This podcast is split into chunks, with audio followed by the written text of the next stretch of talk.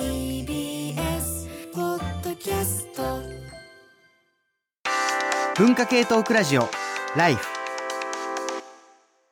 文化系トークラジオライフ。今日はえー12月24日、クリスマスイブのですね、放送を終えまして、ここからは、えー外伝の収録になります。ということで、えー本編ではですね、一番最後の最後に急にチャーリーさんがぶっ込んでですね、びっくりしたよ。なんかこれでお、なんか、えーメインは出ないってことですか？えいやあのなんつうの？あの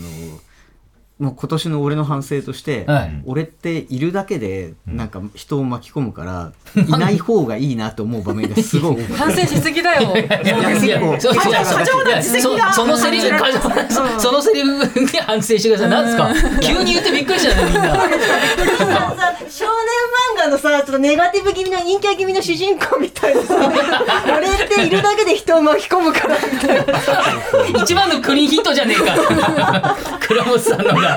まあまあそういううんまあ仲いいやじゃあ。なんすか？エヴァンゲリオンみたいです。いやいやいやいや、まあだからあのまああのあれですよ。別にあの引退するわけじゃないですからね、あのいろいろいろあのまたこれからも出るっちゃ出ると。いうこともあると。いうことで。変な空気にななんでってる。なんで俺めっちゃ気使ってるんですか？あの頼まれたら出るっておっしゃってましたね。頼まれたら頼まれたら出る何が起こるかまたあの3月3日次の放送3月3日もありますしね。まあまああの1年間いろいろねあるあのルーティンとかあの回しもありますんで、まあ、とにかく、ここからは、えっ、と、私、塚越が、えー司会をしつつですね、まず一番大事なのは、放送中にお話ししました、私のライフ、セットですね。はい。えーセットの、あえっと、プレゼント、ライフサンタが、出てきたということで、そちらの当選者の発表をしたいと思います。えー私のライフセットの当選者3名、えー選びました。えーまずはこの方、いけますよ。北海道の白川奈々さん、おめでとうございます。はい、ありがとうございます。そしてもう一方、宮城県の、宮城県の瀬戸祐介さん。おめでとうございます。はい。はい。そして、えー最後、えー石川県の岡田裕太さん。おめでとうございます。はい。はい、み皆さんね、け結構さ寒い方なんですかね。はいはい、ということだと思うんですけれども。えー下の方の方ね 下の方の方ということですからね。はいはいはいはい。えっとあれですねあの3名の方のうち1名はプラスで、あのつくんですよねそうそうそう。で、この北海道の白川奈々さんがですね、えっと、3冊目、えっと、あのーサットバケーションですね。えっと、デザイナーのあー飯村さん、飯村さん。が書かれたこもセットにして白川さんにはあの3冊になりますということです。であとですね石川県の岡田裕太さんからのメッセージということで、い、ろんな人の生き方を知りたいです。当たりますようにとメッセージが来たので当たりましたよ。あのいろんな人の生き方ししたんですかね？わからないですけれども。今日もたくさんの人間がいましたので、あのそれであの理解ねあのしてくれるといいかなと思います。はいそしてメロン先生のメロン先生の本当選者メロンさんは、えー東京都の尾形太一さんおめでとうございます。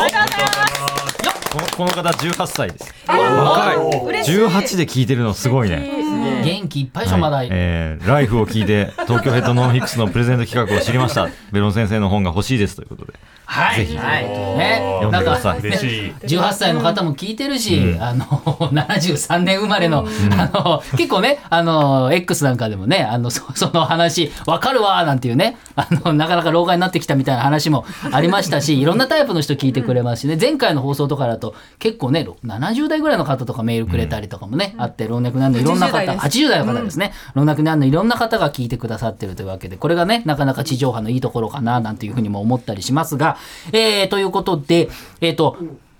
まあ、今回はですね、あと、文化系忘年会、大忘年会2023、今年のプチ反省、ガチ反省ということで、まあ、反省の話もしてきたりありつつ、まあ、あの、まあ、外伝なので、まあ、あの、今年あったトピックもいいかな、なんて思いながら、ただ、まだ、あの、読んでないメールもたくさんありますので、まずはどうしよう、えっ、と、ポテトさんからいいですか？はい。えー、メガネの上にも3年さん。鈴木さん、ライフクルーの皆さん、スタッフの皆さん、こんばんは。こんばんは今年の反省ですが、仕事と自分の距離が分からなくなって、メンタルヘルスを病んでしまい、休職したことですかね。またその後、今、今また働いてきて働いてきてまた調子を崩しつつあるのが反省です本当は反省すべきではないのかもしれませんが働き始めてから仕事と自分の距離をできるだけ取っていたつもりなのですがいつの間にか仕事と自分がある種の一体一体感を伴ってしまい疲弊してしまいました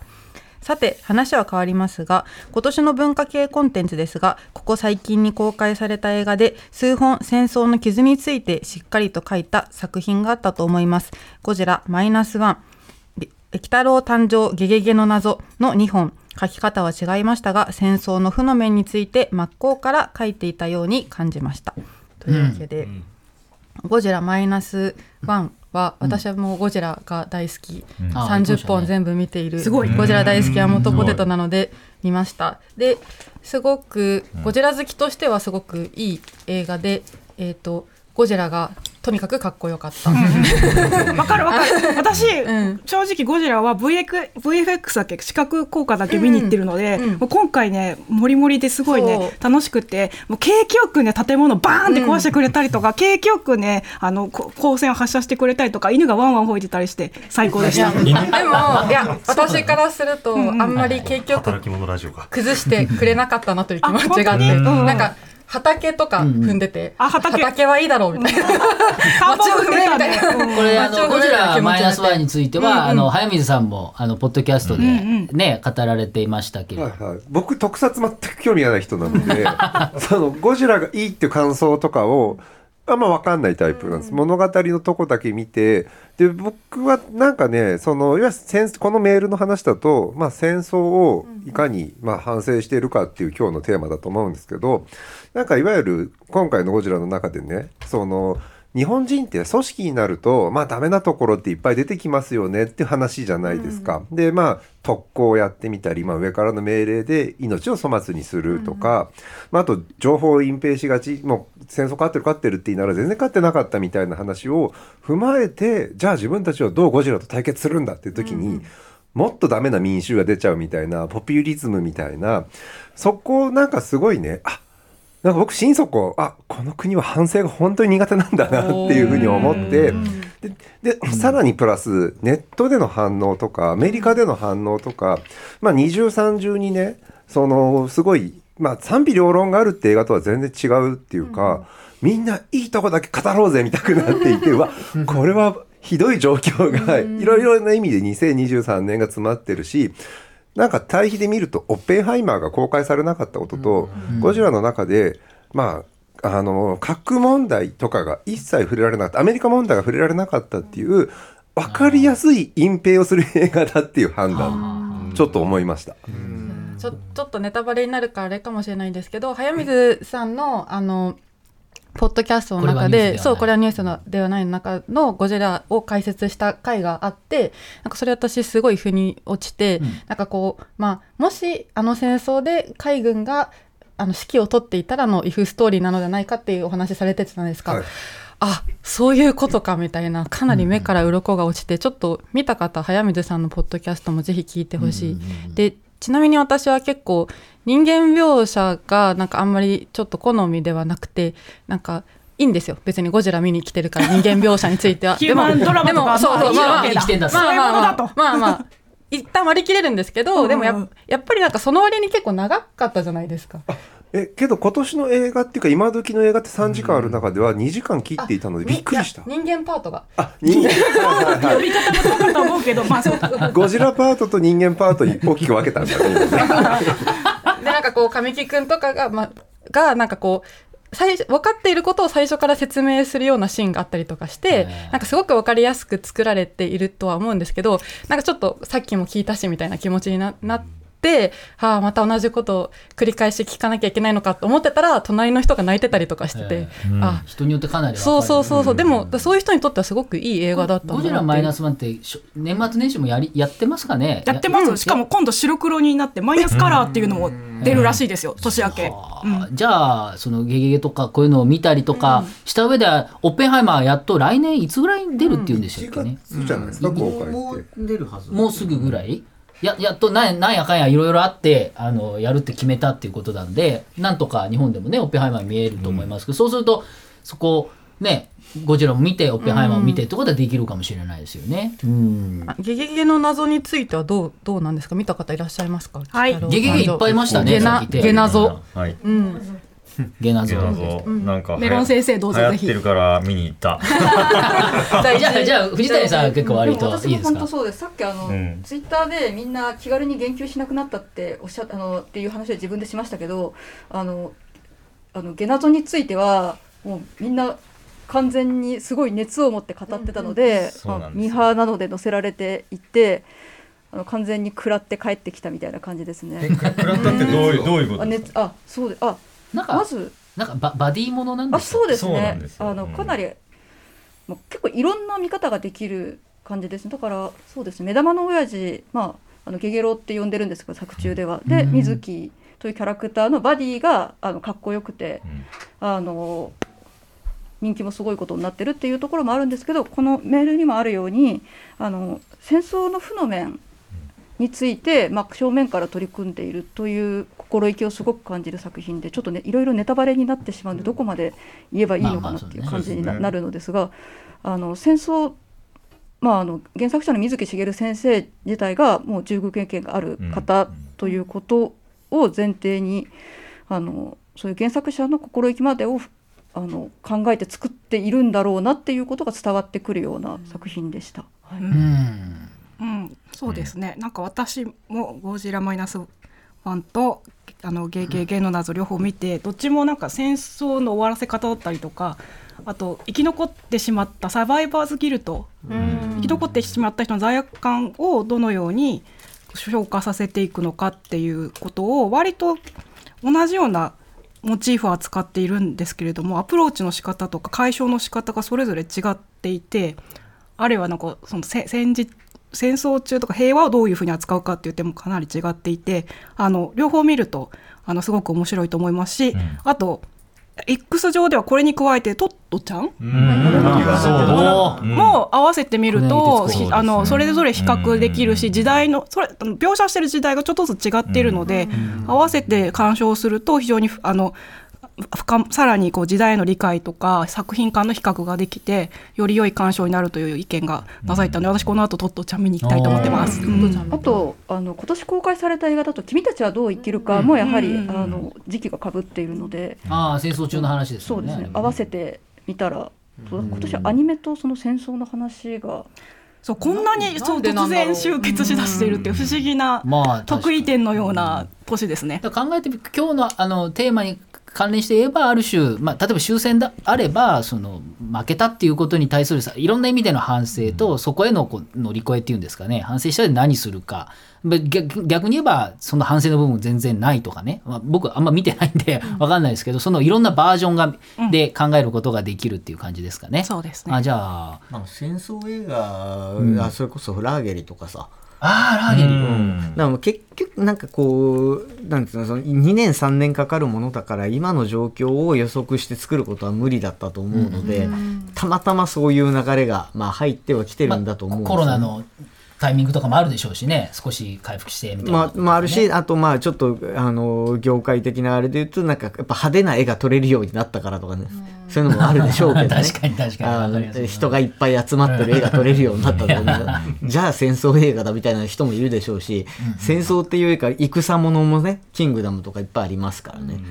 うそうそう思うとあの戦争は映画のエンターテインメントのつ常に中心は中心なのでどちらかというと我々がそこから何かを受け取るって言った時に、まあ、さっきの感想を書かない問題じゃないけどなんかこういうふうに今の世の中で受け止めるべきだよねの方が出ずに。うんまあ、それこそ、まあ、オッペンハイマーがそうだったけど、なんかこう、公開前に燃えたとか、うん そんなんばっかりだな。そうですね。公開前にもなんかこう、どちらかというと、公開された後に、こういう定義で話題になってるよっていうのが入ってこないと、うん。興味のある人見ないので、うんうんあの、ちなみに僕は今、あの、ゴジラマイナスワンは、あの、自分の大学とコラボしてるので存在は知ってたんですけど、そうなんですか？うん。だから、あの、神木くんも、あの、学祭に来たし、へええどういうコラボ？学祭？うん、なんかよくわかんないけど、え大学を使ったってことですか？撮いや影にいやではないと思う。なんかよくわかんないコグッズのコラボしてるよくわかんないけど。関係者やろ。いや関係者ではないよ。いやわかんないけど。へえで面白いですね。例えばその「ゲゲゲの謎」も今日初めて聞いたしあの、まあ、全くだから今年あのだ年の後半に一切僕その手のコンテンツ情報を遮断したので、うん。自然と話題に入ってくるものとかないんですよ。いやでもねそれはそれで僕結構大事な気もしていて、うんうんうん。情報が多すぎるのでそのどどれだけ、まあ減ら減らすとか、まあ、あるいは休休むっていうかありますけど早見さんなんかありますかいやそういう意味で今年かなり特殊な年でハリウッドのね俳優協会のストが行われたんですよ。な何十年ぶりぐらいですよね両方はね、うん。60年ぶりぐらい。で今年の、まあ、夏ぐらいまで春春先っていうか頭からは夏ぐらいまで俳優たちって一切自分が出てる作品とかもう撮り終えてる作品の宣伝ができなかったんですよ。だから日本に来日できなかったってことが言いましたよね。そうそう来日できないしその広告ってその宣伝できないので、まあ代わりにそれこそなんかそのミュージシャンとしてバンドでツアーしてきてとか、他の活動してるねキアヌ・リーブスみたいな人たちが、まあちょっと特殊な年だったんで、でまあもちろんフォーガは関係ない。でフォーガはその意味ではまあ対策どんどんときて、ハリウッドの対策っていうのはちょっとスカスカになって去年この場で喋ったの僕マーベルがもうちょっとね、そのトーンダウンしてるよねって話をまさにしたんですけど、まあ、それをみんなが本当になんかあ本当にそうなったねっていう感じだったりっていうのも、まあ、そういうのと無縁ではないとか。情報はねこっちから取らないと本当にバービーとその見てない映画のなんかそのそれを論じている人たちの声だけが聞こえてくるんだけど、実際の映画の宣伝はほぼ行われないみたいなもうこうなったらまあちょっと今までコロナ禍で行われていたそれこそ配信への流れみたいなものっていうのとは全然理由が違うんだけどやっぱ配信に流れたしまあちょっと話題になる作品も配信になってくると見ている人によって全然作品が違うっていうのはちょっと今までの3年以上に進んでるよねっていう。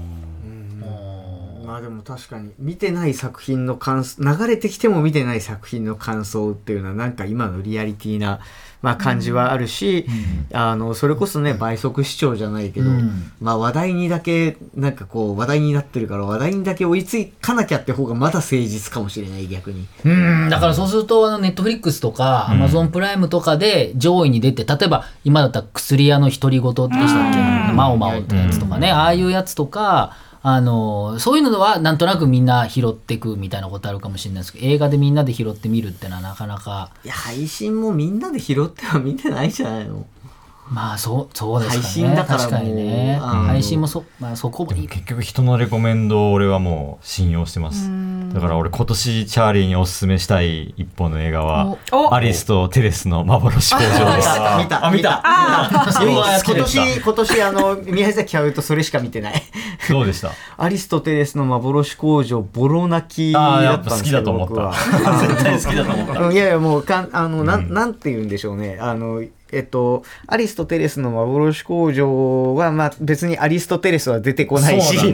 まあ、ちょっと変わった企画で岡田岡田真理さんっていう人があの監督でやってるんだけどもともとあったのが別なんだよね。それが残ってるんだよね。ちょっとかなり変遷をして。別の設定がね。そうなんですよだからちょっとそのタイトルとかがあれってなるんだけどでもすげえいい映画で、うんうん。まあなんか炭僕鉱の街が舞台でここに今そレビューをいっぱい書いてるよ。炭鉱？炭鉱の映画なんだ炭鉱の炭鉱っていうかなんかて製鉄所製鉄、製鉄製鉄の街。そこになんか謎の現象が起こってそのループ世界というかあの時間が流れない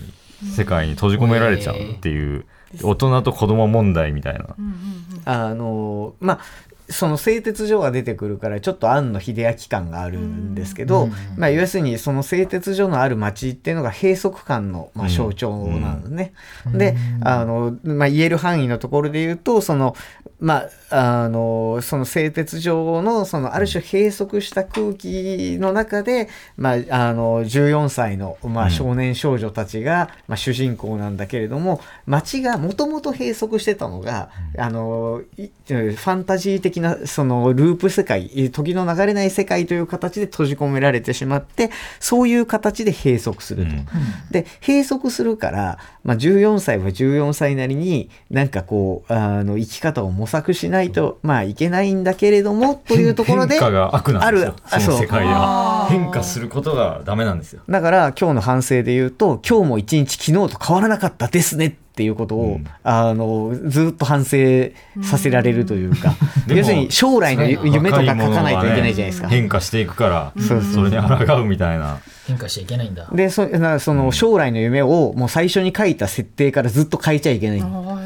でも本当はこれやりたかったとか思っちゃダメみたいなね。であのっていうのがまあその閉じ込められた世界で多分メロン先生が僕が好きだって言ったポイントっていうのはまあ当然のことだからそれを打破しようと人が描くわけだな。あれはでもねあのエヴァンゲリオンの続きをなんかね。うまくやったと思いました、思います俺はうん。うん。いやあのーなんかねいろいろとなんだろう設定的には個人的にはそのさっき言ったその庵野秀明さんが、まあ、作った「式実」というね実写映画があってこれ宇部の,、ね。あの製鉄所がまあ出てくるんですけれどもうんとか。あとはまあその設定的にもその庵野秀明岩井俊二感が、うん。ああ岩井俊二それ今年見てねえわごめん。でああ俺も